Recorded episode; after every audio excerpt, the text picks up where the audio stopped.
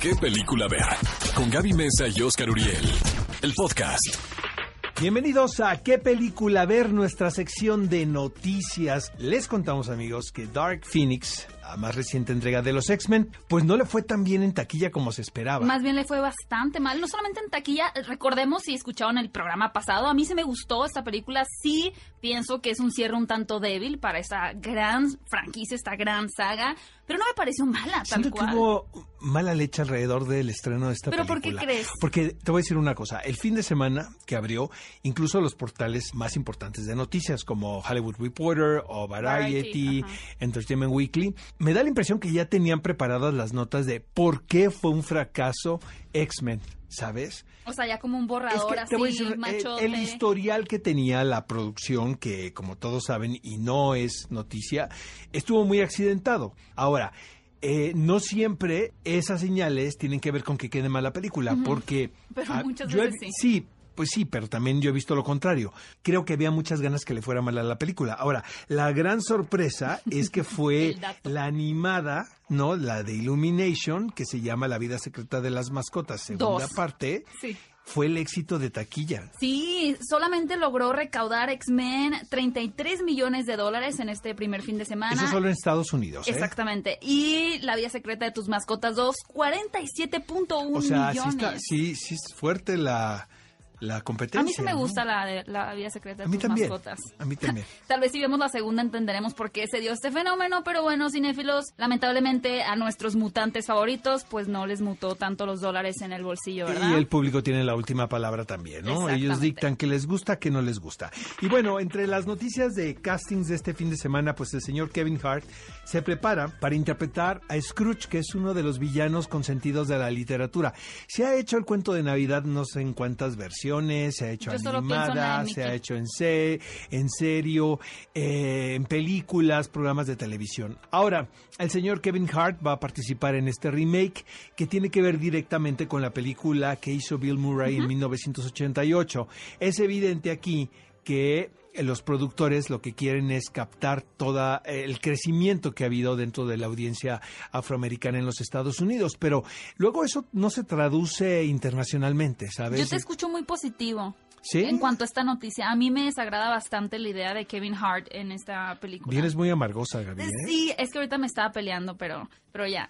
No estoy Ah, se amargosa. nota, se nota. No, la verdad es que creo que, mira, por ejemplo, en la adaptación norteamericana de Les Intouchables, ¿no? Esta película de amigos, que justamente está protagonizada por Kevin Hart, yo recuerdo que vi el avance y dije, bueno, pues aunque no me gusta que se vaya a readaptar ahora en Estados Unidos, vamos a darle una oportunidad. Creo que no, creo Les que no tiene el carisma. mala, Exactamente, y, y justamente aquí estamos hablando de otra readaptación también liderada por Kevin Hart. Particularmente creo que él sí tiene un humor divertido y tiene muchísima chispa, pero realmente habría que preguntarnos, ¿existe la necesidad de hacer esta reinterpretación con un comediante como tan característico? Bueno, ya se hizo Pues Jim seguramente Carrey hicieron también. ya las pruebas de, mer- de mercado, Gaby, porque no creo que A mí se nadie me vino a hacer una prueba de mercado. hacer una producción de, ¿qué te gusta? De 80 millones de dólares, Sí, así fácil. nada más por capricho. Ahora, la versión de Bill Murray tampoco fue un exitazo de taquilla. Con el paso del tiempo se ha convertido en un título de culto y obviamente que las películas que tienen el carácter navideño, pues tienen un nicho ya seguro, ¿sabes? Pues sí, Hasta las malas, claro, es la época de Sembrina y vas a ver cualquier cosa que tenga un arbolito de Navidad en el post. Gaby, esta semana que acaba de terminar se celebró el premio AFI Life Achievement Award que le entrega el American Film Institute año con año. Se escoge a una personalidad del medio cinematográfico.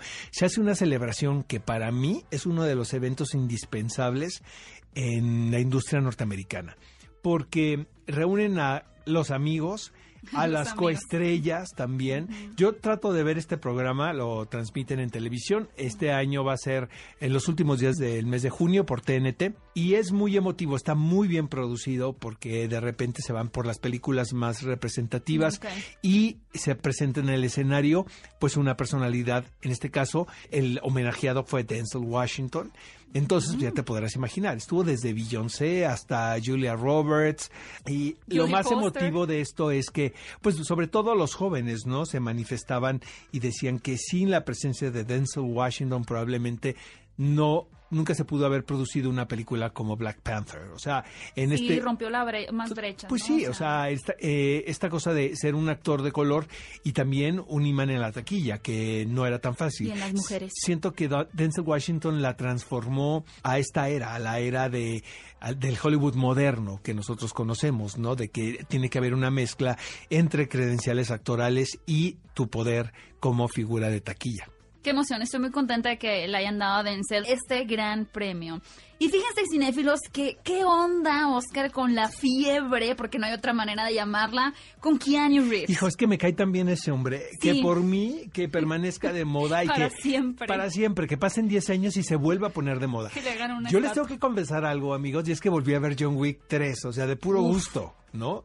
Obviamente es un actor, en mi caso, muy generacional, o sea, muy noventero.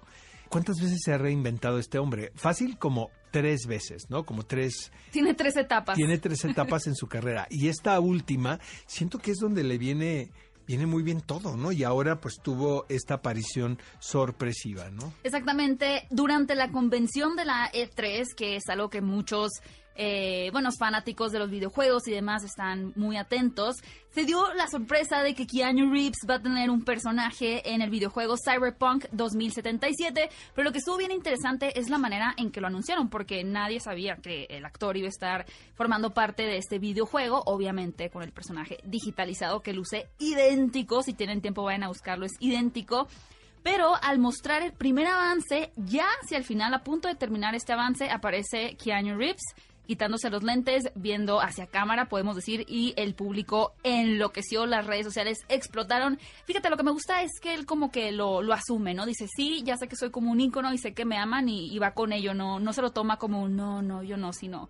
¿Cómo, cómo sería Como la que lo traducción acepta, de lo pues. acepta? Ajá. Lo acepta y lo carga Y por la vida bien, y le va perfecto. Esta semana, amigos, también se revelaron importantes fechas de estreno. No es noticia que las importantes casas productoras y los estudios, bueno, se pelean ya el calendario y las fechas, incluso con dos Sí, años de anticipación. Em, Esto porque si estrenas en un fin de semana donde tal vez se estrena un- una película Exacto. muy taquillera, no te pues te conviene van a a ti y no le conviene a la- al compañero, aunque seas rival, ¿sabes? De negocio. Entonces, esto es importante, amigos, porque imagínense que ahora se están dando fechas para el 2000, para finales del 2020 y principios del 2021. Y una de las películas más esperadas es Uncharted, que produce Sony Pictures. Esta película es protagonizada por Tom Holland y está basado en el videojuego. Ahora, es un proyecto que ha cuidado el estudio cañoncísimo, ¿sabes? O sea, como que ha buscado al director perfecto, el tiempo perfecto para terminarlo y estaban esperando dar a conocer la fecha donde se va a estrenar. Y obviamente, pues es el 18 de diciembre del 2020, que el mes de diciembre, como ustedes saben, pues es ideal, ¿no? Por las vacaciones decembrinas. Exactamente. Y también otra película muy interesante será una nueva versión de Cenicienta y estará protagonizada por Camila Cabello. Lo que es muy interesante es que se trataría de la primera Cenicienta, para empezar, que no sea güera, sino que sea morena, podríamos decir, y que también tenga cierta ascendencia latina, ¿no? Que no sea como... Yo pues, siento que ya esa historia deberían de guardarle un Yo ratito, también, ¿no? dejarla empolvarse un ¿Hace rato. cuánto vimos la de Lily James? Hace no mucho. Como unos seis, cinco años No, tal vez, menos, cuatro, menos, sí. que sí, es muy buena a mi parecer. Sí, pero ya, ya, chole, ¿no? Bueno, pues seguramente Camila Cabello pues tiene sus fans y están buscando probar suerte en el cine en una historia más que conocida, ¿no? Y otra película que también llega en 2020 es Fatherhood, un melodrama dirigido por Paul Weitz y que está basado en un Tu actor muy- favorito. ¿Por qué es que es un actor favorito? Pues siempre hablas mal de Kevin Hart. ¿Por qué? Sí, me ¿Kevin dices que- Hart? Sí, ¿Pero él, por qué? él es el protagonista. ¿De esta película sí, de Fatherhood? Sí, sí, sí. Ay, Dios mío, siento que no la voy a ir a ver, Oscar. Pero, pero tú la estás esperando mucho, ¿verdad? Claro que sí. Bueno, esos son algunos de los estrenos que tendremos en el 2020, así que vayan guardando bien esos billetes porque hay muchas películas que valen la pena invertir para ir al cine en estos años que vienen. Ve a Cinépolis y utiliza el hashtag qué película ver. Escúchanos en vivo todos los sábados a las 10 de la mañana en Exa FM 104.9.